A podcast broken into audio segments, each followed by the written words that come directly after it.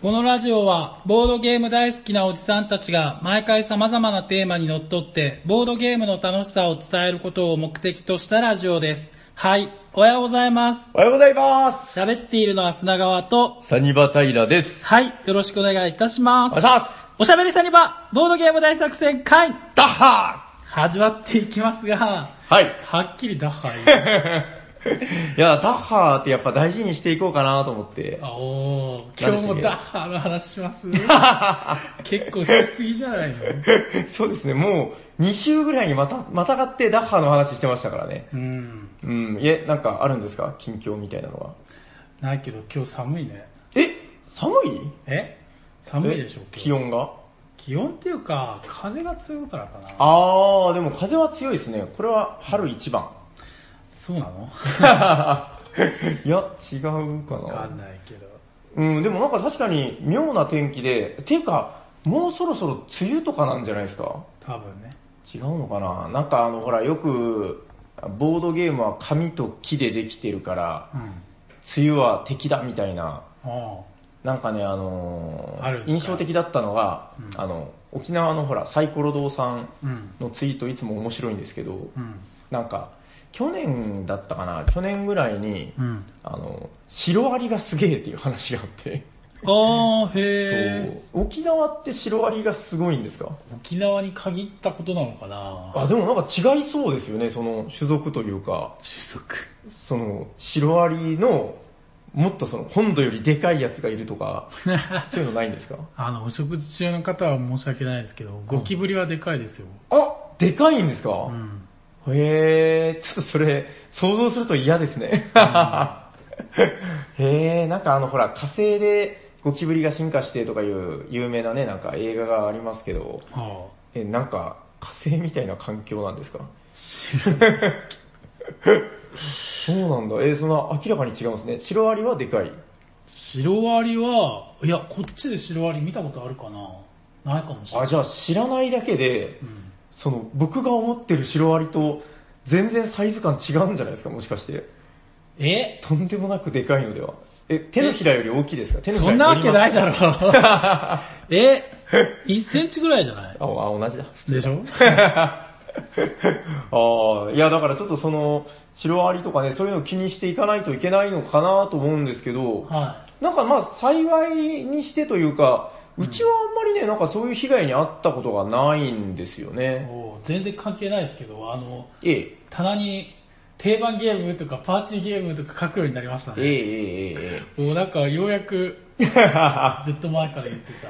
お協力ゲーそう。これだからね、だからその、は前もちょっと話しましたけど、今度これで一回テーマで話したいなっていう、その、棚にね、その並べるときに、どんなくくりで分けるかっていうのって、結構悩ましく面白いと思うんですよね。はいはなんか、例えばじゃあパンデミックをどこに置くかってなったときに、それ時間で置くのか、い。うん。協力ゲームというあれで置くのか、うんそれとも4人用っていうので置くのかみたいな。うん。うん、なんかその辺の面白い話とかあったら、なんかうちの棚はこうだぜみたいな。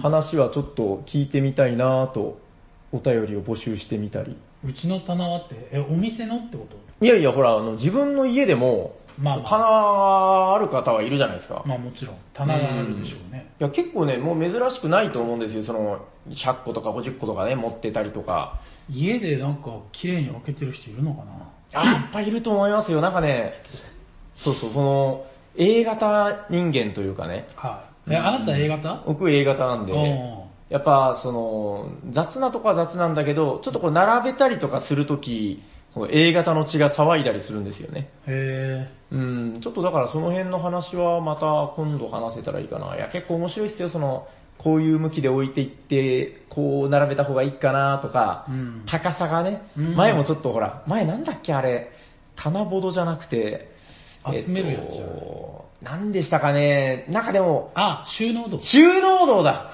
収納道で、その、箱の大きさがうんぬんっていう、あれがありましたよね。うん。うん、あれもちょっと今度話したいな。じゃあよろしいですか？ああ、いいと思います。えーと、本日のテーマは何ですか？平さん。本日のテーマはこちらですてですてん塗り物イェーイどんどんどんどんどんどんどんどん。塗りボドって何？これは、これでも僕の作った言葉ではないですよね、もうね。あの、確か、小3あたりがね、え？確かそうなんですよ。あの方も本当あの、200人いるらしいんで、翔さんってボドっていいと思うの翔さんで大丈夫ですか？そうです、そうです。だからあの、多分ですけど、その、ボドパスとか作ってる翔さんもいるし、この、塗る翔さんもいるんだと思うんですよね。え？あの、アイアンマンみたいなもんで、あの、じやや実家にいっぱいいるんですよ。あの、違う違う違う48みたいな俺が言ったの違うんだけど、まあいいや。え、いいですか？あ どうぞどうぞ。そうそう。で、確かねはい、翔さんあたりがう、んその塗りボドっていう言葉をね、なんか2年前ぐらいにへー伝われてて、それで一時期結構流行ってたような気が、うーん、なんかそんな気がします。はい。もしかしたらちょっと期限はもっと違う人だよっていうのを知ってる方いるかもしれないですけど、まあまあ、はい思いつきそうですけどね。そうですね。まあ、あでもほら、なんか、塗る、塗るっていうのと、はいまあじゃあまず塗るってなんだって話ですけど、塗る、うん。えっとぬ、るぬるしてるんですかね。そうですね。違うでしょ。塗りだもんね。そうそう。えっと、そもそも、はい。古き良きボードゲーム、なんつうんですか、こう古いドイツゲームとか、はい。だいたい記号場でしたよ。そうですね。うん。で、もうちょっと後の世代になって、うんアメゲーだったりとか、あなんかね、こう、もうちょっと違う世代のゲームっていうのが台頭してきた時に、あアメゲーっていうのはもしかしてアメリカのゲーム？アメリカンゲーム。あアメガーって書いちゃった。アメガゲーム。ごめんなさい、アメゲーね。まあなんかあの辺のジャンルのやつでやっぱよく、はいあの、プラスチックのコマとかね、うん。なんかそういうのが、えー、特にね、なんて言うんでしょう、そのミニチュアっていうんですかね。はいはい。この木駒の、うんあの、ほら、ヤコウさんなんかはあの四角いコマで全て妄想して保管しちゃうってはいうタイプの人間もいますけど、はい。アメリカ人はなんせフィギュアが大好き。うん。ミニチュアがね。うん。聞いた話ですけど、うんあの、だから、アナログゲーム、ボードゲームっていうジャンルとまた別で、その、なんかね、その、10、10代とかになった時に、うんホビーの一つとして、うん。ミニチュアゲームをやるっていう、なんかその。一大柱があるらしいんですよ。はあはあはあ。うん、だからね、もう珍しくない。日本だと割とその、かなりオタッキーな趣味っていうイメージなんですけど、はいはいはい。なんですかね、だからその、僕は本を読むのが好きだよ。僕はアニメが好きだよ。君は、僕はミニチュアかなみたいな。うーん。なんかその一大ホビーの、かなりもうメジャー路線なんだという話。うん。うん、だから街中にもミニチュアショップがいっぱいあって、みたいな。えなんかね、結構だから日本に比べてかなり市民権を得てるらしいんですよ。ー。はで、その、そいつらがやっぱり、このゲーム遊ぶってなった時に、うんこの木駒ではこう、はっはっはみたいな、こんなんじゃちょっとお腹が膨らまないぜ、はっはっつって、んやっぱり、その、造形としてね、うん細かく、その、出来がめちゃくちゃいいんですよね、ミニチュアって。い。うん。うん、なんかそういうのを、うんどうしても我慢できなくて入れていったみたいなうん。多分だから木駒の後にそういう文化が出たんじゃないかなと僕は思ってはいるんですけど、はいまあなんせそのミニチュアを塗ろうと。うん。あの、大体がね、まあ、たまにあれです、あの、うーん、その、彩色済みフィギュアって言って、うん。なんですかね、日本でね、売ってるミニチュアとかは割とね、彩色済みが多かったりもするんですけど、うん。あの、もう色が完璧についてるやつ。はい。工場で塗られてるみたいな。うん。まあそれはそれであるんですけどうん、大体がね、この手のあの、えー、海外アナログゲームに入ってるフィギュアっていうのが、うん単色の、例えば灰色だったりとか、うん。まあ白っぽい色だったりとか、そのもう単色のフィギュアが入ってるんですよね。うん。造形はめちゃくちゃ細かいんだけど。で、なんかやっぱこのままで遊ぶよりも、例えばやっぱ、モンスターはモンスターっぽい色で塗りたい。うん。武器は武器の色にしようよ。うんで、こう人間はやっぱ人間らしくしたいし、で、まずその雰囲気をやっぱまず良くしたいっていう話があって、うん。えー、じゃあまず目的の話なんですけど、やっぱその一番はその雰囲気。うん。で、で、もう一つは、あのね、視認性を上げたい。うん。これね、ちょっと後で実例をお見せしますけど、うん。あの、遠目に見たときに、うんその細かい造形のミニチュア、遠目で見るとね、わかんなかったりするんですよ。うん。なんか、その、わかりやすくしてくれてるやつは、土台の、このミニチュアっていうのはこう足の部分がね、立ちやすくなるように、だいたい丸いベースっていう土台がついてるんですけど、うん。この土台の色が分けてあったりしたら、まあまだ視認性がいいんだけど、これが全部同じ色だったりなんかすると、あれ？この杖を持ってる方？あれ？これよく見たらかなみたいな。うん。遠目に見た時に見間違えちゃう。うん。これやっぱちょっと遊びにくいよねと。だからそういうところも含めての、えー雰囲気も良くなるし、遊びやすくもなる。でやっぱりね、その、バーってこの、ボードとコマを並べた時のテンションが違うんですよ。うん。はい。ということで今日は、こんなゲーム、まず、まあ、塗りましたよっていう話と、そうだな僕もそうでしたけど、最初ね、どうやっていいか全然わかんないんですよ。だからこの、まあ、僕なんかが話せること限られてますけど、基本の木みたいなことを、ちょっと話せたらいいかなと思います。はい。はい。えっと、あ、ちょうどね、だからあの、これ話そうと思ったきっかけなんですけど、数日前にあの、沖縄の鎌地さん。はあの人今、何塗ってるか知ってます？い。いやあグルームヘイブンって知ってます？あ、聞いたことあるな。すっごいゲームがあるんですよ。ああ、なんかねなんだっけ？レガシーシステムとまた違うのかな？まあレガシーっぽいやつの最終形みたいなやつで、どこで聞いた？なんかね、マップがあって、あちこちにダンジョンとかあるんだけど、うんその、そこに行ったらどんなイベントが起きるっていうのがあるんですよ。うん。で、そこに行ったらイベント起きて、例えばじゃあそこで宝を取ってボス倒したとするじゃないですか。うん。で、そのゲームを他の人が遊ぶってなった時に、うん。そこに行ったら、もうボスが死んでるみたいな。うーん。世界が共有されているゲーム。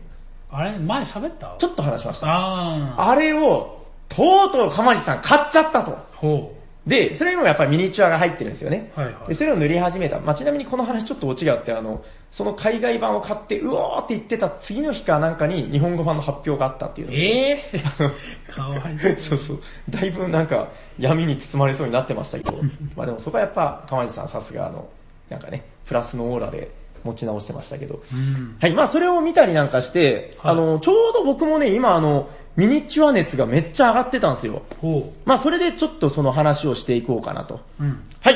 じゃあね、えっと、まず、そうだな、ミニチュアの、ミニチュア塗装の基本みたいなところから言ってみましょうかね。はい。えっと、じゃあ、あえてですけど、あえてこっちから行こうかな。じゃあ本日まず見ていただくピント済みフィギュアはこちらテレステンよいしょ、ドサン。クトゥルフォースドーン。とりあえず塗りました。ドーン。ほら。らおぞましい。ドーン。あー。ドーン。ドーン。ドーン。ドーン。ドーン。ドーン。ドーン。ドーン。ドーン。ドーン。ドーン。ドーン。ドーン。ってかなうわはい。まあ、ペイントっていう言葉とその、フィギュア、ボードゲームっていうやつの中で、まあ割とメジャーというか、よく名前が出てくるタイトルではありますよね。はい。はい。えー、クトゥルフウォーズ。前、クトゥルフウォーズの回ってやりましたよね。はい。はい。まあそこで話は、まああの、どんなゲームだよって話はしてるんで、うん今日はじゃあ、塗りの話をこう見ながらね、話していきましょう。はい。はい。まあ今この彩色済みがが目の前にあるんですけど、結構ね、あの、僕もいろんな、この、うんまあ、紆余曲折というか、試行錯誤を経て、今自分なりに、これがまあ、割と正解なのかな、みたいな塗り方をしていってるんですけど、はい。まず、えー、本日の格言その1、どんどん、遊べればいい。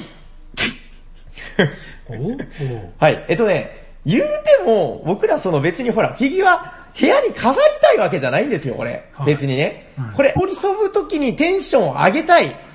老舗を良くしたいとか言ってたじゃないですか。うん。まず、あの、ざっと塗りましょうんう。。はい。えっと、で、そのために、じゃあ手順を話していきます。えー、もうこれね、調べればいくらでも詳しく説明されてるところがありますけど、まあ俺はもうめんどくさい。お前が説明してくれという方のために、ちょっと今日は軽くお話ししていきます。ははい。まずはね、えー、その1、ベース、あ、ベースっていうかね、えっとね、下地をスプレーでシャーッとやります。い。じゃこれがね、ね、サーフェイサーとか、なんかサプレッサーとかいういろいろな呼び方をするんですけどあ、、はなんせ、あのね、プラスチックって油膜がついてるの知ってます？い。いやー、知らないっす。あのね、工場でほら、型から外すときに、うんその、スッと取れるようにするために、そのプラスチックは、その表面に油膜がついてるらしいんです。うんこういうおもちゃっていうのは。で、それがツルツルしてテカテカしてあのプラスチック感を出してるんだけど、んなんか要するに、そのままこの塗料を塗ろうとすると、あの、弾くんです。うん。塗料を。うん。で、非常に乗りが悪くなる。うん。ってことで、この塗料の乗りが悪い、あ、乗りやすくするようにしたりとか、まあいろんな効果はあるんですけど、まず表面に下地をね、スプレーでシャーシャーシャーシャーとやっていきます。うん。はい。これね、あの、僕が、えっと、まあ、とある、えーペイント家の方に、あの、最初ね、教えてもらいながらやったんですけど、うん。えー、その時言われた格言がございます。こちらです。ドンえー、さっとやれ。ふわっとしてる。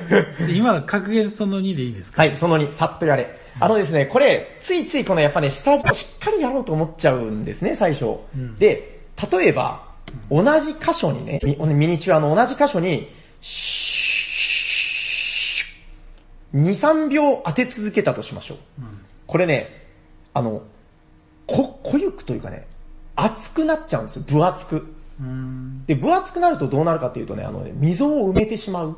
うん。溝を埋めるとね、後々話すんですけど、いろいろ悪いことが出てきます。うん。まずほら、ディディティール？細かいところが潰れちゃうしね。うん。はい。まあ、なので、スプレーはね、本当にその、2、30センチ離したところから、シャー、シャー、なんかそのもう、辻切りみたいな、このもう、通り過ぎながら、触ってないよーみたいな、シャー、シャー、こう、シュッてしながら、通り通り過ぎるっていう感じで、する、素早く、うん。当て続けない。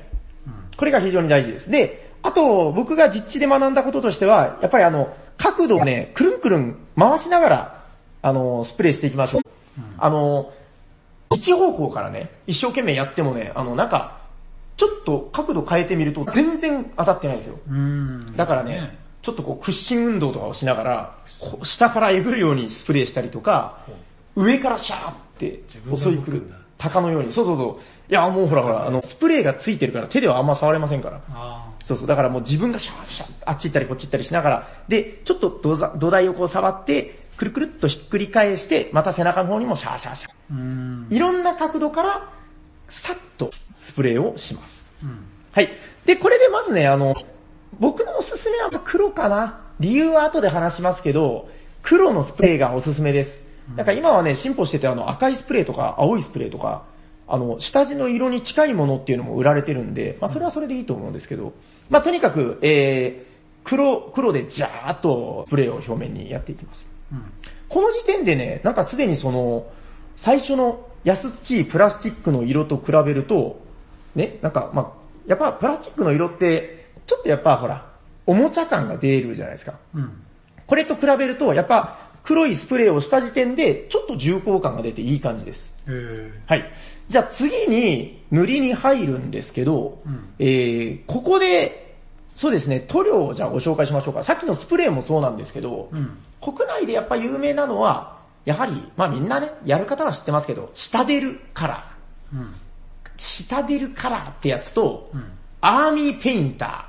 っていうのがまあ結構有名で、うんなんか他にもファレホとかなんかいろいろあるんですけど、うんまあなんせ下デル使ってりゃ間違いねえぞと。うん。ちなみに今回こちらはね、ほとんど下デルで塗ってますね。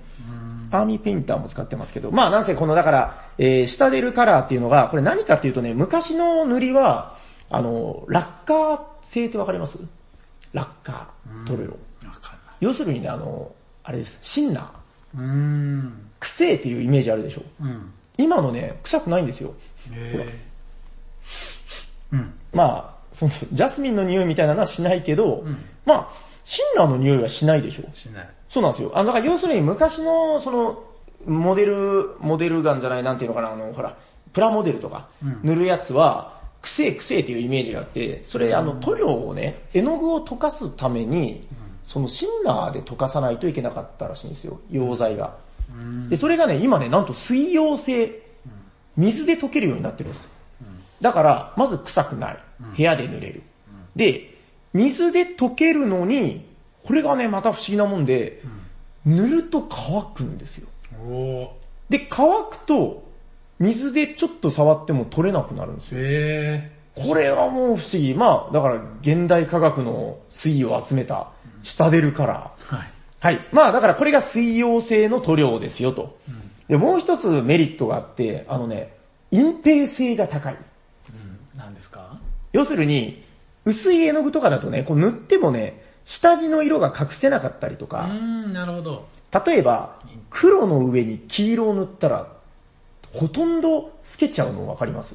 うん、なんとなく。なんとなくわかるでしょ？黄色とか弱いですから。ただ、この下出るカラーの黄色は、めちゃくちゃ、なんかね、その、下地を隠してくれる。その隠す力がすごく高いよと。うん。はい。これでまず塗っていきます。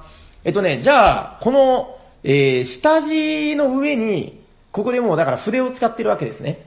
えー、筆で塗っていくときの格言、こちらです。どんどん。何回かやれ。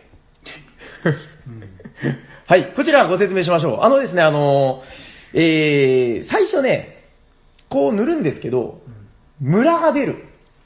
なんかまだらになったりとかね。ムラが出るんです。なんかあと筆の跡が残っちゃったりとか。あー、よろしくないなママ、なんかこれちょっと汚いよ。ムラが出てて。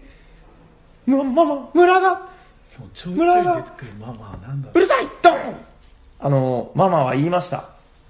静雄くん、とりあえず、一回軽く塗って乾かしなさい。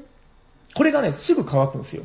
う。うん。あのね、まずだから、あの、一回で濃ゆく塗ろうとしない。うん。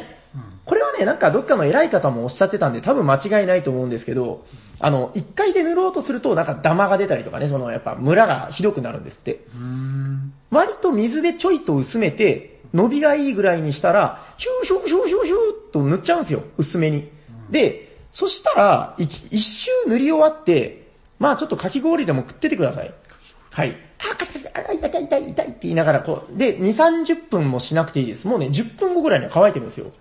で、おーっと見てみると、あ、乾いてるな。そしたら、その上にね、同じ色をもう一回乗せていくんですよ。うん。あのね、下出るカラーもそうだと思う。あのもうね、どの塗料でも大体一緒かなと思うんですけど、この2回目塗った時が驚くほど綺麗になるんですよ。へこれね、やった人多分わかると思います。あの、だから1周目で、こう、ムラムラムラーっとこう、ダマができてるとこに、2周目の同じ色を重ねていくと、綺麗な色にね、なるんですよ。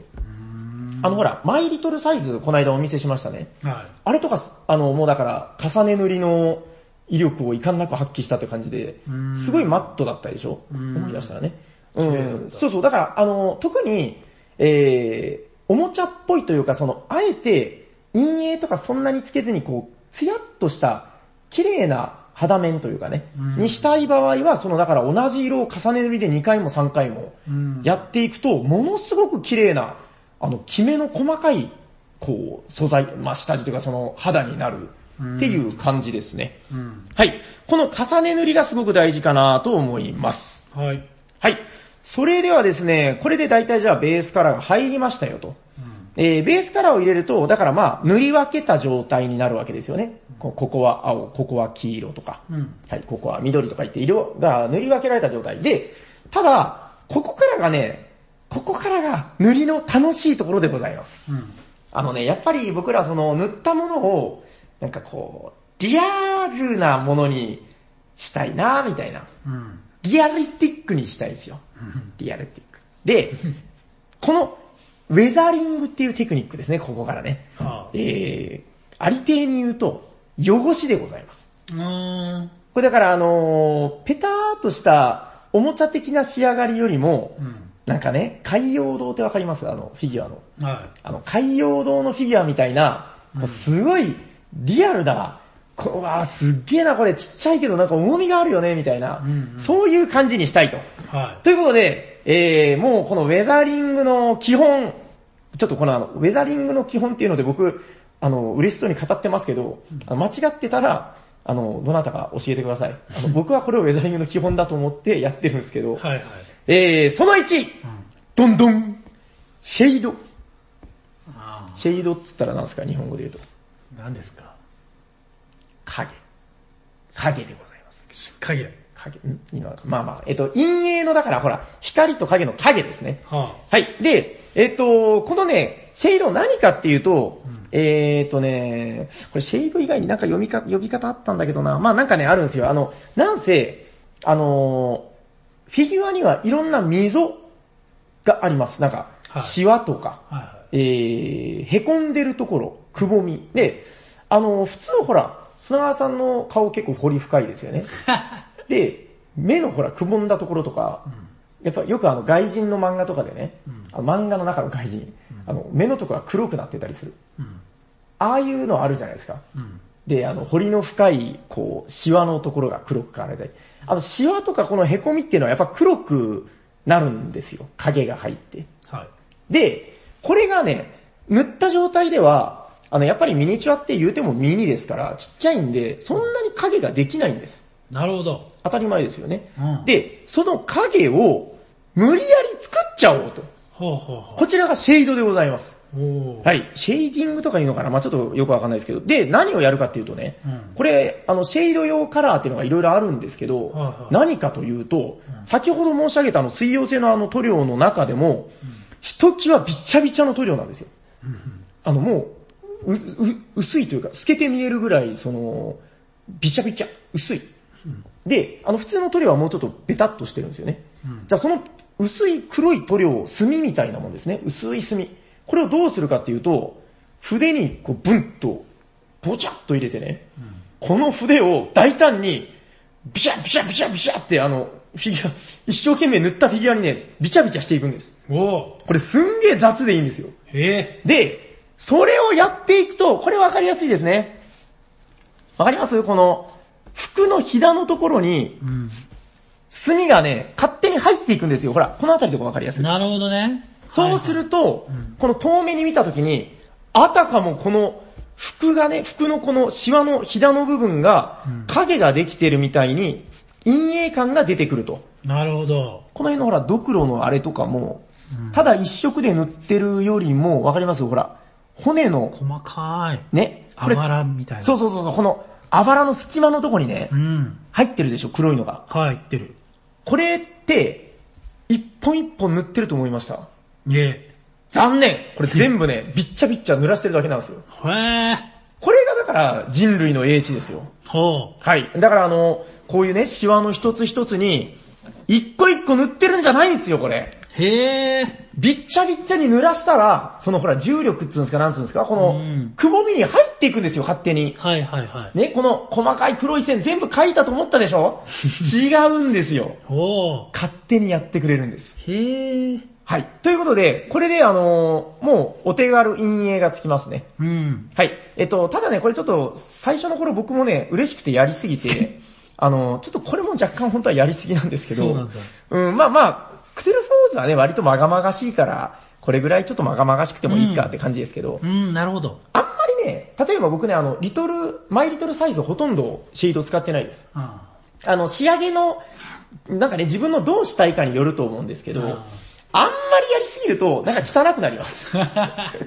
実はこのね、えっと、ハスターというこの黄色いタコ、うんタコみたいな化け、うんこいつもね、あの、ちょっと最初シェードやりすぎて、うんあの、この辺が真っ黒になっちゃったんですよ。へあ、ちょっとやりすぎたと思って上から黄色を重ねたんですけどー。あ、、そうやってやり直しもできるんだね。そうそうそう。あのね、これ簡単なんです。もうだから、あの、本当格言でね、適当でいいっていう格言がありましたよね。うん。あの、これ本当で、えー、後でいくらでも修正効くんです。うんもうなんなら、あの、全部落とすみたいな塗料もあるらしいし、うん、で、剥げてきたりしますから。う。うんん、だからもうとりあえず塗って遊べるようにしちゃいなっていう話ですよね。うん。はい。ということで、これがシェードでございます。ははい。では、えー、続いてがね、この、塗りボド基本編最終章でございます。い。最終章。えっとね、最近僕がめちゃくちゃ嬉しくて、えー、こればっかりやってるっていうやつなんですけど、こちらです塗りボド基本テクニックその4、どんどんドライブラシ。はい。ドライといえば？乾き。そう。えっとね、これ、し存在は知ってたんですけど、最近まであんまり真面目にやってなかったんですよ。で、後で紹介しますけど、とあるゲームで、あのー、それやってみましてね、うん。うわ、すげーってなったのが、このドライブラシです。ほえっとね、これやると効果がものすごく出るんですけど、う。うん。そうだなまあ色によるんですけど、これがわかりやすいですね。はい、こちら、えー、このクトゥルフウォーズの、うーん、一番人気、えー、ハイヨルコントン、うんニャルラトテップってやつなんですけど、うんはい。何か気づきませんか？すごく陰影がはっきりしてる。うん。何が目立ちます？な、なんですか？陰影、陰影というかね、この凸凹がすごいはっきりしてますそう、よね。でこぼこが。なんではっきりするのかな？なんでかな？なんかね、この尖ったところのそう。白いやつ。そう正解 こちらがドライブラシでございます。あそうなの？これどうやってやってるか。これね、一本一本、超細い筆で白い線を描いてるんです。へって思うじゃないですか。うん。これ違うんですよ。違うんだ。あのね、これどうやってやってるか。うん。えっ、と、これ、どうやってやってるかね。あのね、筆をね、まずね、バッサバッサのボッサボッサにするんですよ。はさ、あの、ミニチュアペイントってのは基本的には、筆の先っちょが超細くなってて、うん細かい線を描けないとダメっていうのが基本。あ。うん。細かい塗り分けはできないですからね。うん。と思われがちなんですけど、うん。このドライブラシに使う筆は、そういう用途に使えなくなった古い筆、うん。もしくは安い筆、うん。ボロい筆、ガッサガサの筆、これを持ってきます。はい。でね、まず筆先をもうぐっしゃぐしゃにするんですよ。うん。で、このね、例えばこのニャルラトテップ、ベースの色は青でございます。うん。で、なんかね、ひだみたいなので、こう、デコボコがいっぱいあるんですよね。うんあばらとか。この、デコボコの、これほっとくとね、やっぱ、あのー全然目立たないんですよ、このデコボコ感が。うん。これをどうやって目立たせるか、このデコボコ。うん細かい部分のデコボコをね。えー、まず、えーっとね、青の上に、あの、わかるかなほら、ロボットとかの、うん。ガンダムとかのね、うん。出っ張ってるとこ光ってません？うん。わかります？ちょっと思い出してみて。で、あの、光ってるとこって、白く表現されてません？そうですね。そうでしょ、あの、一番出っ張ってるとこに当たってる光を白で表現するんですけど、だから、これね、割と何でもいいんですけど、明るめの色、白とか、もしくはだからこの同じ系統の色の超明るいやつとか、うん。それを、そのね、さっきのバッサバッサの筆にちょっとつけるんですよ。で、それをね、どうするかっていうと、そのまま塗るんじゃなくて、あのね、えっとあれ、えっと、ウェットティッシュとか、ウェットティッシュじゃねえ、ごめんなさい、えっとあれ、キッチンペーパー。とか、ああいうもので、ゴワーってね、この今つけた絵の具を払っていくんですよ。うん。で、もうほぼ取るんですよ。うん。もう絵の具がつかなくなるぐらい。で、そしたらね、この筆の先っちょのバッサバッサのところに、かすかに粒子が残ってる。この粒子を、あのもうフィギュアの表面にね、バッサバッサバッサバッサ当てていくんですよ。わかります？これだからね、あの、奥まったところに当たらないぐらい雑にやるんですよ。うん。そしたら、この、このあばらのね、デコボコのデコの部分だけに、この粉がついていくんですよ。ちゃんとくっつくの、それで。ええ。くっついたのね。そう、不思議なもんでね。いやまあ、やっぱその、耐、耐久性というかね、あの、だんだん取れていくとは思いますよ。うんまあ、ただそうなったらまた、ペイントを楽しめばいいんです。ううん。いやまあそういうもんで、うんあのーこれが不思議なもんでね、ちゃんとついていくし、うん。あたかもね、一生懸命細い筆で白い線を引いたみたいに見えるんですよ。これなんかあれだね、あの、最初から順番に写真撮ってほしかったね。段階。ああ。今今度やって今更だけど。うん。そうですね。まあでもこまあ、そういうれだから、ブログもあるだろうね。あそうそう、あもう調べればいくらでも出てきますよ。で、あの、クトゥルフウォーズとかはね、これ実はあの、ミニチュアがでかいんで、は塗料はいっぱい使いますけど、非常に塗りやすいです。はい。で、今や、あの、ご説明したテクニックね、実はこれ全部難しくないんですよ。うん。スプレーなんてほら、人差し指があればできるでしょ。これ全然難しくないし、いくつかのコツさえ押さえておけば、はすごく簡単。あ。うん。えー、スプレーシャーで、二度塗り、丁寧、丁寧というかね、もうだから、はみ出していいんですよ、ペイントって。えあの、はみ出していい、あの、だって、隠蔽力が強いから、うんはみ出したところは、後で2回目塗るときに直せばいいんです。結構ざいです。で、最後だけちょっと丁寧に塗っていく、塗り分けを。まあでももうほんと細かいところが難しいぐらいの話で。うん。で、その後、もうあの、シェードは薄めたやつをびっちゃびっちゃにこう入れていくだけ。うん。で、ドライブラシ、クラーッもうこれも本当あの、繊細な作業ではなくて、もう本当バッバッバッって筆をぶつけていくような作業なんですよね。へ誰でもできます断言するけど。あの、これね、器用さなんてあんまいらないです。ー。本当に？あのね、一定以上のレベルに行くにはうん。必要ですよ。うん。あの、かまじさんがつぶやいてましたけどね、あのね、なんだったかな、えっと、せなすけさんだったかな。はいはいはい。わかります？あ、知ってるあの、女性のはいプロペインターの方がいて、はあはもう、すごいんです。あの、ん芸術です、あれは。なんていうのかな。だからそのさっき僕が偉そうに言ってたあの、これで陰影をつけるんです、うほほとか言ってたのを、うんもうね、だから、本当の筆のテクニックでつけていったりとか、色を何種類も使い分けてね、陰影、グラデーションをつけたりとか、そういうことをされてるんで、うんまあちょっとそれは、あのーちょっとまあある程度の才能とかね、そういうものが必要になってくるかなと思いますけど、今日僕がご説明した、えー、スプレー、えー、ベタ塗り2回、そしてシェードにドライブラシ。これはね、どんなに不器用な人でも大体できます。このクトゥルフの羽とかすごいよ。すごく見えるでしょ、うんこれ全部バッバンのバーですよ。へこれ、あのね、そもそもね、海外製のこういうミニチュアって出来がいいんです。陰影がすごくしっかりしてて、あの、元々の出来がいいんだから、誰が塗ったってかっこよくなるんですよ。ー。へーこれね、だからね、ちょっとやったことないけどっていう方ね、ぜひやってみてください。はい、ということでじゃあここからは僕の自慢コーナー。はい。はい。ではまず、えー、そうだな、次こっち行きましょうか。えー、続いては、こちら、えー、メックメーカーでございます。お、これまたね、今度ゲーム性も今度ゆっくりご説明したいんですけど、これ塗ったんこれね、あ、塗りました全部。あの、全部ね、これ、この色でした。白い。白の一色。これでした。全部。へー。はい。これ塗りました。あのね、これ、同人ゲームのね、えー、ロボットを足、胴体、頭、頭？腕か。腕で組み合わせてロボットを作るっていう。これすごいなんか金属感が。すごいっしょすごい。はい。この、この、このカサカサっとしたこの感じ、どうやって作ったと思います？わかんない。この、ほら、今日勉強したでしょ？どれ？ドライブラシ。正解 このね、ドライブラシは、すごい。メタル感を出すときに遺憾なく効果を発揮するんですよ。なんかあの塗料が剥がれてるっぽいそう金属のね。そうこれただ逆なんですよ。あの、剥がれてる感を上から塗ってるんです。へー。だからね、もうまずね、これ全部この緑のアーミーっぽい色のマットな一一色塗りだったんですよ、もともと。これ一瞬金属かなって思っちゃうぐらい。でしょ？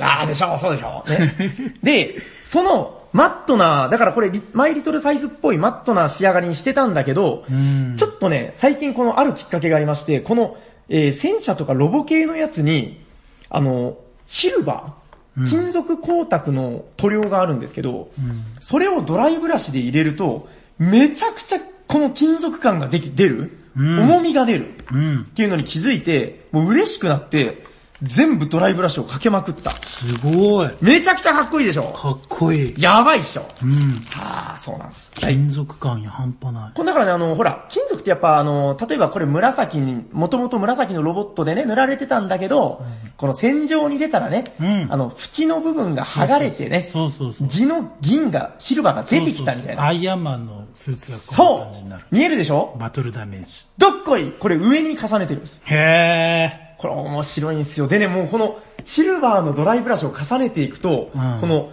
どんどんフィギュアが生まれ変わっていく感じっていうのがね、気持ちよくて、ー。へー。そしてこれ、今更だけど、このゲーム面白いね。胴体と足と。そう。で、これがね、それぞれ性能が違うんです。足は移動力が違う。はい。腕は攻撃範囲が違う。攻撃力も違う。はいはい。これが楽しくないわけがないっていう。ちょっと今度これ詳しく説明しますあの、ゲーム性もね。はい。はい。えっと、でね、メックメーカーの塗りに関してのおすすめなんですけど、はい。あの、これね、胴体がうん5種類あるんですけど、あ、6種類、ごめんなさい、6種類あるんですけど、はい。色がほら、すごくくっきり分けてるでしょ？そうね。これ、もともと最初はね、全部これ、同じ色の白なんですけどね。うん。あの、これが、じゃあこれ平さんが塗ったってこと塗りました当然。あのね、もともと入ってる体力記録用トーカー、あアクリルのほら、6色あるでしょ？あ。はいはいはい。このアクリルの体力表示用トークンと色を合わせて塗りました。意味があるってことね。そう。うんこれが視認性ってやつだぜ、ママ。うん ママはわかんないけど。はい。もうこれもママも関心。はい。なるほど。これは遊びやすくなるわねっていうことで、うんあの、これね、やっぱあの、塗ってるのと塗ってないのでは全然遊び、遊びやすさが違います。うーん遠目に見たときに、この色のロボットは、今ヒットポイントが8だよとか、あの、一目で視認、こう、区別ができるようになるってことですね。なるほど。はい。これがメックメーカーの塗りでございます。あの、まあ、別になんかね、いろんな塗り方してる方いるんで、どれが正解ってことはないんですけど、うん。ね、これ組み立てたくなるでしょ。うんめっちゃかっこいいんですよ。で、あの、ただこの、えー視認性を上げるっていう意味では、うんこの、胴体以外は僕割と同じ系統の色で揃えたんですけど、なるほどね。胴体だけちょっと違う色にしておくとん、非常に遊びやすいですよ。うーん。うん、あの、胴体がヒットポイントを管理するんですよ。なるほど。だから、これと関連付けてあると。へはーい。まあそんな感じです。じゃあそうだな、もうそろそろ時間なんで最後に、あの、はい一番最近塗ったやつを最後にちらっとお見せして、これで本日の締めといたしましょう。は最後にご紹介するのはこちらだドドンい。え？ドンドンドンドンドンドンこちらすごいでしょ？嘘でしょ？すごいでしょうがドーンこちら、ダークソウルズボードゲーム。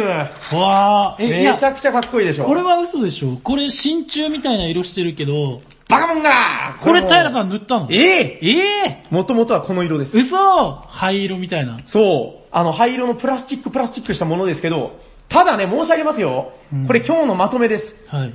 このフィギュアが、今日見せたやつの中で、一番簡単でした。ええ 嘘めちゃくちゃかっこいいでしょ、これ。一番かっこいいっていうか、なんか、すごいけど、手込んでるっぽい。これちょっとね、じゃあわかりました。あの、この放送した後に、僕はいあの、ツイッターで上げますよ。おしゃべりサニバのアカウントでね。はいそれでこう見てもらったらすごくわかりやすいと思うんで。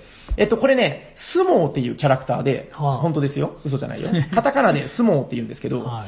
あのーデブなんですよ。そうですね。で、超でかいハンマー持ってる。でかで、これ重みが欲しいと。い。うん、そりゃそうだ。忘れてた、最後に一つ。あの、スプレーをうん何色がいいって言ってました？スプレーは黒？そう。この理由が今明かされます。あのですね、スプレーを黒でブワーっとしますね。うんで、特にね、このダークファンタジーとか、ロボット系とかね、もうこれで十分なんですけど、これ、言いますよ、工程。二つです。えー、黒のスプレー終わった。えーっとね、ドライブラシで、この、銅、銅メタリックみたいな、うん。銅みたいな色のメタリック、ドライブラシで入れた終わり。え？え、シェードは？影、影も。これ全部、下地の黒の色なんです。ええそうなやのばいでしょ。やばいでしょ。え、でもさっき言ったドライブラシってその、とんがってるところっていうか端っこっていうか、ええ、出っ張ってるところだけを塗るんじゃないの？ええ。いや、だからそれをしつこくしたんですよ。ええ大変そう。いや、これがね、3分ぐらい。ええマジで。これが一番簡単でした。そうなんだ。すーいんですよ。だからこのね、えー、スプレー、下地のスプレーに、ドライブラシっていう組み合わせが、めちゃくちゃ簡単。へえ。これね、ちょっと、えと特にこのダークソウルっていうボードゲームは、ダークファンタジーで、あの、この単色でも違和感なく仕上がるというかね。ああ、なるほどね。確かに確かに。うんまあ逆にこういろんな色入れなくていいんですよ。ちなみにこれも同じです。うーん。これも黒スプレーにメタル、あのシルバーのドライブラシ岩っぽい。だけ。それでこの質感ですよ。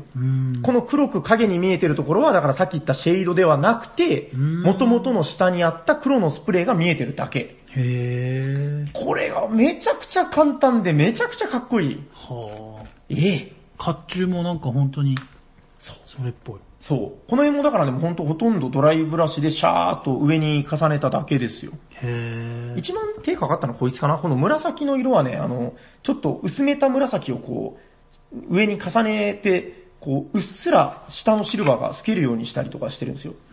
ちょっとこう、ね、銀だけど紫に見えたりするでしょ。うんうんうん、これちょっと綺麗に、ほら、これもちょっと光ってる感じで、うん。うん。こういう、このブーン、ビームサーベルみたいなのがねう。ん。はい。ということで、えー、ダークソウルズボードゲームのミニチュア、これね、もうもはやミニチュアって言えないぐらいでかいんですけど、あの、ただ今結構こういうミニチュア文化っていうのがもう流行ってますから、うんあのーもう塗るゲームっていうのはすごく今増えてるんですよね。うん。はい。なので、身の回りにある、なんでしょうね、こう、もともと私、もう気が弱くてこう塗るつもりじゃなかったんですけど、ちょっと家にあるから困ってたんですよねっていう方、はあの、難しくないですから。ぜ。ひ塗ってみてください。はい。はい。えー、まああの、調べたらいっぱい出てきますから、うんはい。あの、一緒にこの塗ったものをね、あの、SNS とかに上げて、うん自慢して見せ合うのも楽しいんですよ。うん。はい。ということで、本日のテーマは、塗って楽しい、遊んで楽しい、塗りボドでございました。はい。ありがとうございました。ありがとうございまいやー、素晴らしかったですね。うーん。またね、あの、ちょっと発展編とかもね、もし僕の腕が上がってできる日が来たらまたやりますんで。はい。はい。ありがとうございました。じゃあ、あのコーナー行きますか行。きましょうお便りのコーナー。はい、本日も番組にお便りが届いておりますのでご紹介させていただきたいと思います。はい。2つ本日も届いておりりがとうございま。ますす。えっ、と、おしゃさんの皆さん、こんにちはこんにちは。ペッツペッツと申します。お、なんか聞いたことある。はい。先日はお便り読んでいただきありがとうございます。あ、この間読んで、あの、読ませていただいた、いただいた方ですかね。この間じゃない、だいぶ前であ、す。だいぶ前。はい。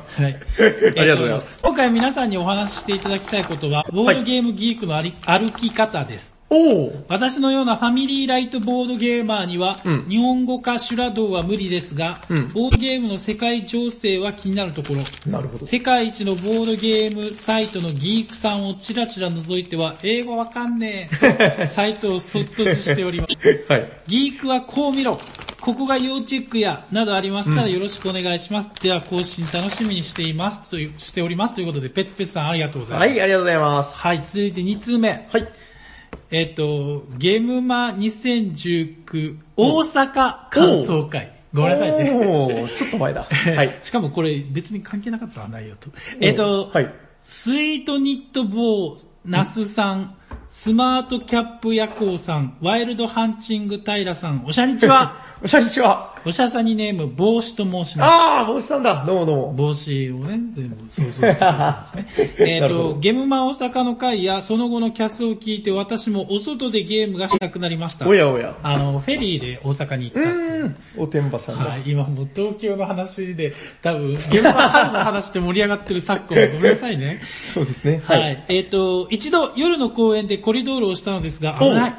羞恥心と視認性の悪さにすぐにゲーム切り上げてドライブをしました。楽しかったです。ドライブが楽しかったんです、あー、なるほどね。今度は昼の公園でチャレンジしたいので、勇気が出る言葉と外でできそうなおすすめゲームがあれば教えてください。なるほど。もう一度ピクニック会カムバック。推進ステッカー希望です。よろしくお願いします。ということで、はい。ボスさんありがとうございましありがとうございた。ます。はい、じゃあまずはペッツペッツさんのはい。ボードゲームギークの歩き方。歩き方ね。どうですか？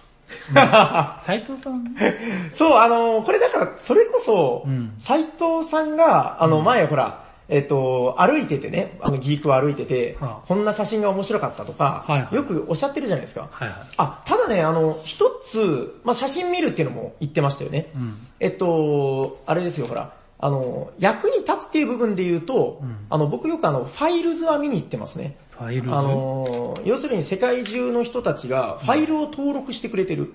ファイルっていうのは PDF とかああいうやつで、ルールの日本語訳とか、えー？サマリーとか、日本語訳があるんですか？まあ、あるんですよ。あの日本の方が多分登録してくださったりとかしてて、へそれをまあ、ダウンロードさせていただいたりとかねうん。そのダウンロードできるのはギーク登録者だけなんで、ー。うん。まあ、まず登録しといたら、まあ、損はないかなと。なるほど。うん、まあ、それは役に立つよって話。結構いっぱいあるんですか日本語ルールは。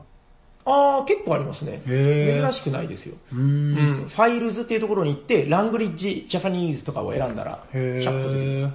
あとはね、あのね、えっと、はいあれ、ギークマーケット、最近怖い話見たんですけど、何ですか？あの、哲郎さん、はい。ツイッターでね、ちょうど昨日かな、あの、ギークマーケットって言って、うん要するにヤフオクみたいなもんなんですけど、うん。あの、海外の人とやり取りしてう、ん。売ってもらう。うん。割安で手に入るんですよ。うん。ボードゲームが海外から送ってもらってね。で、あのーある日だから哲郎さんが、ドンつくかんつくドンつく。これあの、サザエさんの回想シーンの音楽です。違うけど、あの音楽が使えないからね。はい、えっと、あの、あ、これはいいゲームじゃいっつって、あの、注文した。で、あ、注文っていうか、やり取りをした。で、送料は14ユーロでいいよって言われたらしいんですよ。はい。おー14ユーロ、わかった。で、えー、後で振り込みサイトみたいなのに行った時に、うん、あー14ユーあれって二度見したらしいんですよ。うん。えっと、よく見たら、小数点がなくて、1400ユーロって書かれてたっていう。あかんやん。いやだから、詐欺なのか、まあ向こうのミスなのかわかんないですけど、怖っ。ちょっと気をつける必要はあるけど、ん。ちょっと国内流通してない珍しいやつとかそういうのが買えるチャンスではあるよと。いやただちょっとそれ見て僕もブルブルっときましてね、結構僕も、むあの、無警戒に 海外とやり取りしてたりするから、うん。小数点とかよく見落としそうだなと思って、うん。うん、あの、ペイパルってわかります？あの、支払いができるよね、はいはい。ああいうのとかも結構利用するんで、うん。ちょっと気をつけようとは思いました。はい。うん。まあでも結構便利は便利ですよ。あと面白いのがね、あの、パブリッシャーが書いてるんで、うん。パブリッシャーの出版社。うん。あの、よーくそれを見てるとね、うん。まだ日本語版出てないのに、ここに日本のアークライトとかホビージャパンっていうパブリッシャーの名前が追加されてたりするんですって。えそしたら、おやおや、これは神の声じゃ、つあの、だからもう出るってことらしいんですよ。あ。へー。それ。を目ざとい方が見つけて来られたりとか、へー。それはちょっと気をつけて見てたら面白いんじゃないかなと思います。はい。はい。ありがとうございま楽す。しんでください。はい。えー、続いて、ボスさんのなんだっけな。ピクニック会。あ、おてんばボードゲーマー、大瀬さん。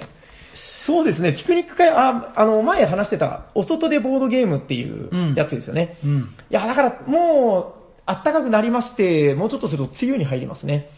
はい、あの、非常に大変になりますけど、逆にどうですか？あの、水が、こう、濡れながらでも遊べるゲームをやる。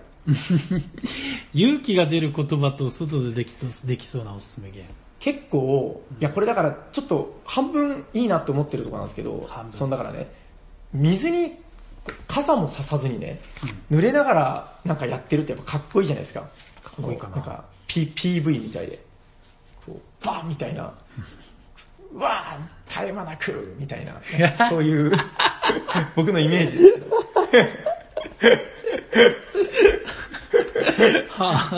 雨に打たれながら。で、それって人の目を引くと思うんですよ。うん。あの人何やってんだろう。そして惹かれると。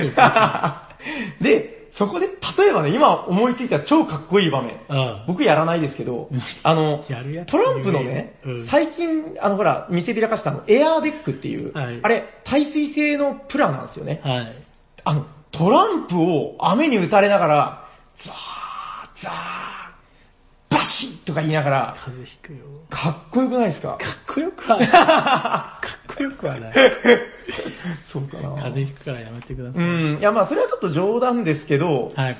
どうなんでしょうね。あの、やっぱり、アブストラクトがいいと思いますよ。アブスアブ。アブ。はい。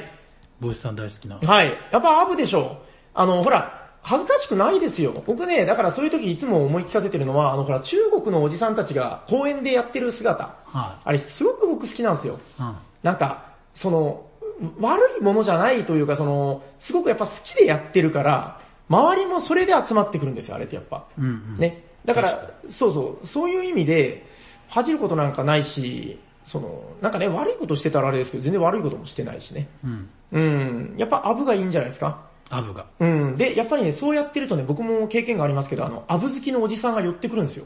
うん。で、前ちょっと話しましたかね、あの、実はね、長崎のテレビ局で、僕あの、ネスターゲームズのヤバラスを紹介したんですよ。へで、放送されたらね、え。結構反響があって。その後その市民団体のイベントで販売した時に、ちょっと僕がスケベ心でヤバラス売ってたらね、その放送を見てきた、ボードゲームなんか1ミリも知らないおじさんが来て、うん。あのなんかテレビで言ったのどれねつって。ああ、あの4つ並べて、ああ、みたいな。で、ああ、ヤバラスですか？ああ、それじゃあ、それじゃあ、つって。で、買っていったんですよ。へえ。多分、普段、囲碁とか将棋とかやってるおっさん。ああ。うん、だから、そういう意味でね、あの、アブってルール分量も少ないから、うん。なんかそういうところにその、ぐぐさっと刺さる可能性あるのかなと思って。うん。うん、いろんなところでやったらいいと思いますよ。はい。はい。そう思います。はい。ありがとうございます。頑張ってください。うん。じゃあ、えっと、ステッカーは、はい。ボイスさんに、おーどんどんどんどんどんどん、ついに、ステッカー希望って書いてるすってかーちゃんとすってかーって書いてました？いや、ステッカーって書いてる。あー、これ帽子さんじゃないんじゃないかな 偽物なんじゃないかないやいや、多分これステッカーよりも前かもしれない。おめでとうございます。はい。えっと、はい。この番組ではお便りを募集しております。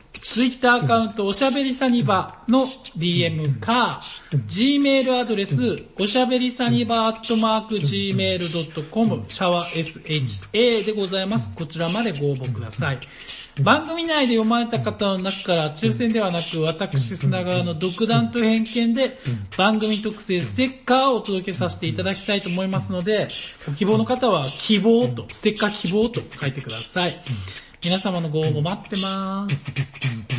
あと、はい。あのーまあ、はいはい前回も言ったんですけど、はい近々ええ、お便りスペシャルをやりたいと思っています。で、はいあのースペシャルの中で、はい。えっ、と、まあ通常のステッカはー当選者の選び方、うん。僕が1枚、平さんが1枚、へいへいまあヤッコウさんが1枚。はい。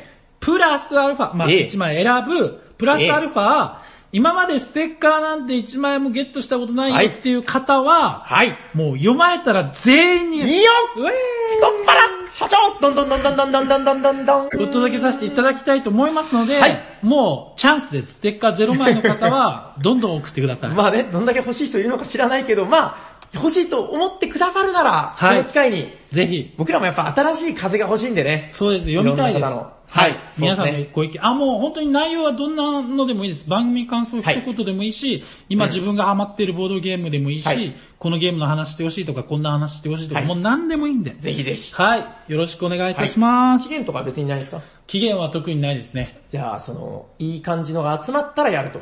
そんなこと言って全然言えなかったら、あ、こいつら集まってねえんだなって思わ あ、れるその。時はね、多分ね、あ、そういえばって思ってください。嬉しいですね。はい。はい。じゃあ、えっ、と、あのコーナー行きますか行き。ましょうホットゲームインマイヘッドどんどんど誰んどんどんかがホットなゲームを紹介するぜ今日は誰だ俺だはい、えー、飛んでた小虫を殺しながら、小虫とか言うな。どんどんどんどんどん本日ご紹介するホットゲームはこちらですてれせん短期チェスどんどん何ですか？はい。あんまりご存知ない方が多いんじゃないでしょう全か然。知らなはい。こちらね、えー、アブストラクトでございますい。。おはい。えっと、しかもね、結構重厚なんだけど、ルール分量は非常に少ない。ええっと、シンプルかつ戦略性豊かな、超面白アブストラクト。え面白って言っちゃった。はい、まずじゃあこれ知ったきっかけなんですけど、はいあのね、これキックスターター初らしいです。えもともとね。で、僕も知らなかったんですよ、キックスターターやってたのは。うん。で、あの、僕がね、あの、普段からすごく参考にさせていただいてる、あの、アツさんわかります？うん。ネスターゲームズのはいはいはい。日本語訳を作っていらっしゃる。はいそう。あの、アツさんのツイッターで、うんある日目にした超面白そうなゲーム。はい。えっとね、戦車で戦うんだと。で、それぞれ特徴が違うんだと。で、ルールはすごく少ないけど、あの、なんかね、端々にめちゃくちゃいいルールが入ってる。こいつはいい、最高のゲームだね、みたいなツイートされてて、えそれがね、4000ツイートぐらい伸びてたんですよ。あ、4000いいね。ー。うーん。めちゃくちゃ伸びてた。で、自分もだからまあそれ見てめちゃくちゃ気になりまして、はいはい。はい。ということで、じゃあどんなゲームか。えー、っとね、こちらタンクチェス。うんタンクでチェスするゲームです。うん。ええそうでしょう。はい。えっと、まずね、あの、超シンプルなボードがございますね。チェス盤みたいな。はい。えー、この、まあ、四角いマスで分けられた、この、まあ、ボード。16ここマス？いや、これね、えっと、広がってもっと広くなります。そして、ここで戦う主役がこいつらだ、ドンでーででででででーババババーンタヤさん、これもしかして金属製ですか？本日のテーマは塗り物ですちゃんちゃっかちゃんちゃんちゃっかちゃっかちゃーんはい、どこにもない BGM です。こちら金属製ではございません。持ってみましょう。お軽い軽いはい、この鉄みたい。ま、まるで鉄、鉄みたい。例のやつだ。はい、こちらがですね、はい、この、えー角のところの、えー角っちょのね、このカサカサっとしたやつ何でしたか？シェードじゃなくてドライブラシ。そう、ドライブラシ。はい、こちら、えっと、やっぱりね、あの、もともとはもう単色でした、これ。あ、こういう色ですね、あの、ほら、もう白の単色。もうほんと、なん、なんてことない。これと、黒の単色が入ってたんですよね。ー白と黒で。まあ別に遊ぶ分にはもうその白と黒で、あ、こういう色です。はい。こういう色で、うんまあ遊びやすくはあるんですけど、まあ遠目に見た時にこう、やっぱりね、あのー見分けにくかったりとか、この立体感が欲しいなと。うん、はい大きさと形が微妙に違う。ええ、そういうことです。で、はいまあこちらのゲーム、えーやっぱ遊びやすくするえー視認性を良くする雰囲気を良くするということで塗りました。はいはい。じゃあ今日ご紹介するのは、えーこちらの基本セットでございます。うん。はい。まずね、このゲームの目的は、えー、まず司令官タンク、えー戦、戦車というのがいるんですよね。コマン、コマンダー。はい。はい。この司令官、ボスを、敵のボスを倒すと勝ちです。はい。はい。えー、もしくは、えー、自分の司令官を敵の、ぼえー敵のね、最終ラインまで行かせると勝ちです。はいはいはい。突破ねあるね。はい。そういうのあるね。このどちらか、非常にシンプル。はい。はい。で、えっと、ルールもシンプルで、交互にこう一手ずつ刺していくだけなんですよ。ただ、この特徴がそれぞれ違います。えっとね、まずじゃあライトタンク。こいつは、えー走行紙です。紙？はい。よいわゆる薄、薄いというか、まあその弱い。軽軽いというか、そういう硬くない。風に表現するのね。はい。えっと、これね、だから、アーマーポイントっつうのがそれぞれ割り振られて、割り振られてて、うんえーこいつのアーマーポイントは1です。うんうん。はい。で、えー、一つ上のミディアムタンク、こちら。うん。こいつの、えー、攻撃力、ガンを見てみると2ですね。うん。はい。これね、えー、ミディアムタンク、1個上の大きさの中ぐらいのやつに撃たれると、もう紙のように消し飛びます。うん。はい。えっと、でね、このゲーム、射程は無限なんですよ。ええはい。えっと、だから、どんなに離れてても、この、直線上に入ったら、ドカーンのバーンです。怖っ。ただ、あの、障害物があると、弾が通らないんですよ。障害物があるんだ。だからこの障害物の壁みたいなのの後ろを隠れながら動いたりとかできるようになる。はい。で、えー、あとね、今のドカーンの番でやられるとどうなるか。このゲームね、あのー壊れたのが残るんですよ、戦場に。えで、これが障害物になりますえ。なるほど。要するに自分のこの弱いライトタンクは、うんえー、すぐ死ぬんだけど、うん。いいところに置いておけば死んでも役に立つ。なるほど。えー、なんかこの司令官を守るためにね、盾に使ったりとか。あとはね、このライトタンクは、あの、スピードが速いんです。うん。このスピードもそれぞれ割り振られてて、5アクションできるよと。で、この移動力5っていうのは、えっとね、この戦車を45度動かすので1移動力。うん。45度動かすので1移動力。なるほど。で、向きを決めたら、そこで前進するので1移動力う。ん。だから、1、2、3、4みたいな感じで、うんこの向きを変えたり、す前進したりしながら進んでいくと。うん。こいつは結構速いんですよね。うん。はい。えー、まあ、続いてミディアムタンクはちょっと強い。で、一番強いのがヘビータンク。うんこちらもうアーマーが3なので、うんあのね、もうさっき言ってたワンランク下のやつから撃たれても死なないです。ええただね、このゲームの面白いところは、うんあのね、このアーマーポイントが3つ書かれてるんですよ。うん。これどういうことか。ミディアムタンクがわかりやすいんでこれ見てみましょうか。えー、ミディアムタンクは自分の攻撃力2でしたよね。うん。で、アーマー2って書いてます。うん。ただよーく見るとその上にフロントって書いてるんですよ。はい。これ要するに、正面から撃たれたら、2と2だから、これだと死なないんですよ。うーん。これ、あの、ちょうど同じは死なないです。うん。じゃあ、斜め向いてました。うん。この真正面以外は、戦車って走行が弱いんですよ。うん。ということで、この斜めとか横から撃たれたら、同じミディアムタンクに殺されちゃう。うーん。。はいい。この横から撃たれると脆いルールがめちゃくちゃ面白いんです。うん。そしてさらに見てみましょう。リアっていうのがあります。うん。リアは後ろ。うん。要するにこのおけつの方から撃たれたら、ワンランク下のやつから殺されちゃうんですよ。うーん。逆に言うとだからワンランク下のやつでやるには、バックを取るしかない。これは非常に、バックっていうのはもうその斜め後ろもダメで、うん真後ろだけなんですよ。ああ、なるほどね。だから非常に厳しいですけど、ただこれがね、遊んだらね、すっごいルールが効いてるんですよ。うん。この後ろに小型戦車がいるせいで、後ろを見せれないミディアムタンクというか。ん。45度傾くのが難しそうだね、これ。これがまあ、やってみるとめちゃくちゃ面白い。はあだからこのヘビータンクも、あのもうすべての戦車をほぼ正面から打ち砕ける強いやつなんですけど、うん。ミディアムタンクにこう後ろからやられたみ、やられてみたりとかね。あこのヘビータンクの無敵感がすごいんですけど、これがやられた時っていうのがね、すごい、うわーってなるんですよね。あ。うん。で、この戦車の弾っていうのは、あの自分の向いてる全方向から見て、3方向に、まっすぐと斜めにか2方向、どっちかを選べるんで、結構いろんなところが撃てるんですよね。え、向いてなくても斜めいけるんだ。そう、斜めに、あの戦車ですから、ちょっとこう、微調整はできるよみたいな。うん。砲台をね。そうそうそう。だから、まあそれも割と面白い。結構予想外のとこから撃ってきたりとかね。うん。あと、隣は撃てないんです。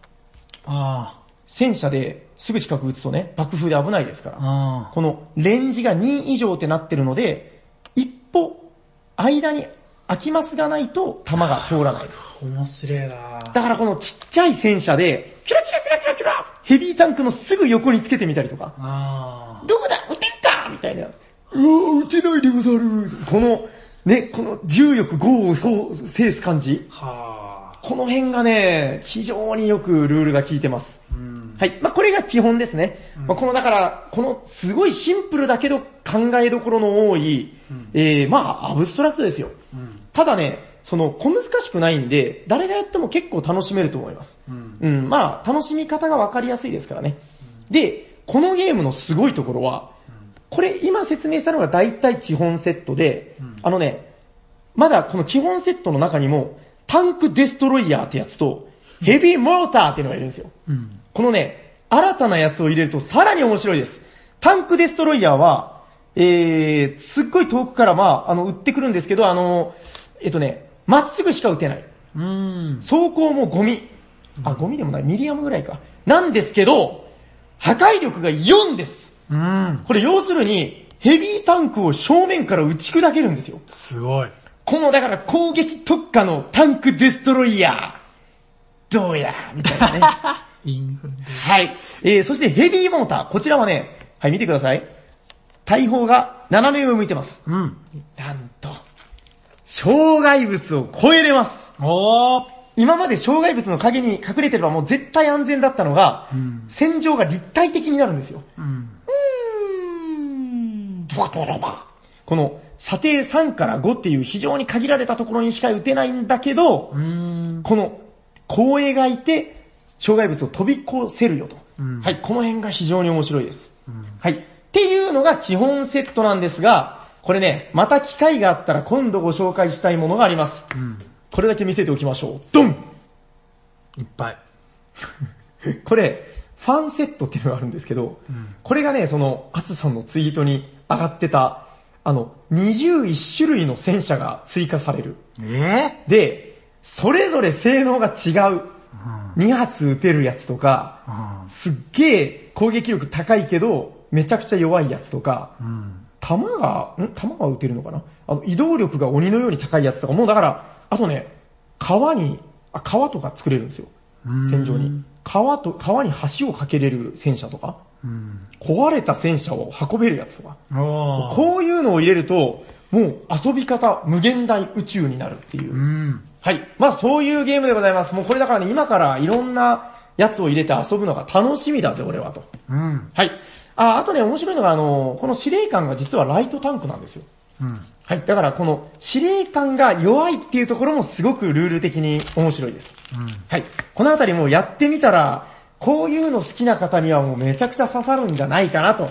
ちなみにこちらね、えっと、ファン、なんだったかな？ Forsage Games。Forsage Games。うん。結構ね、 Tank Chess で調べたら、あのー割と面白いブログとかいっぱい上がってるんで、そちらで海外のサイトが紹介されてます。そこからあの通販で買えますんで、実は。これ、日本語ルールは？えっとね、あの、ネット上であのアップされてるものがありましたんで、ありましたはい。自分はそれで、ただファンセットは上がってなかったです。ちょっと自分が気が向いたらそのうち上げるかもしれないですけど、うんあの、まあそんな難しくないです。うん。ルールはもうほとんど僕が言ったので全部ぐらい。うん。もう、それぐらいのルール分量なんで、まあ読めなくてもなんとか遊べるかなぐらいのものだと思ってもらって大丈夫です。はい。はい。ということで、えー本日ご紹介したのは、まあ塗っても楽しい。そしてこのシンプルなルールと戦略性が無限大。うん。タンクチェスでございました。はい。ありがとうございましあた。じゃあ、終わっていきますか。よいしょ。あり聞いてくださった皆様、ありがとうございましたがとう。ございましまたお会いいたしましょう。はい。お届けしたのは砂川と、た。サニバタイラです。ありがとうございました。ありがとうございました。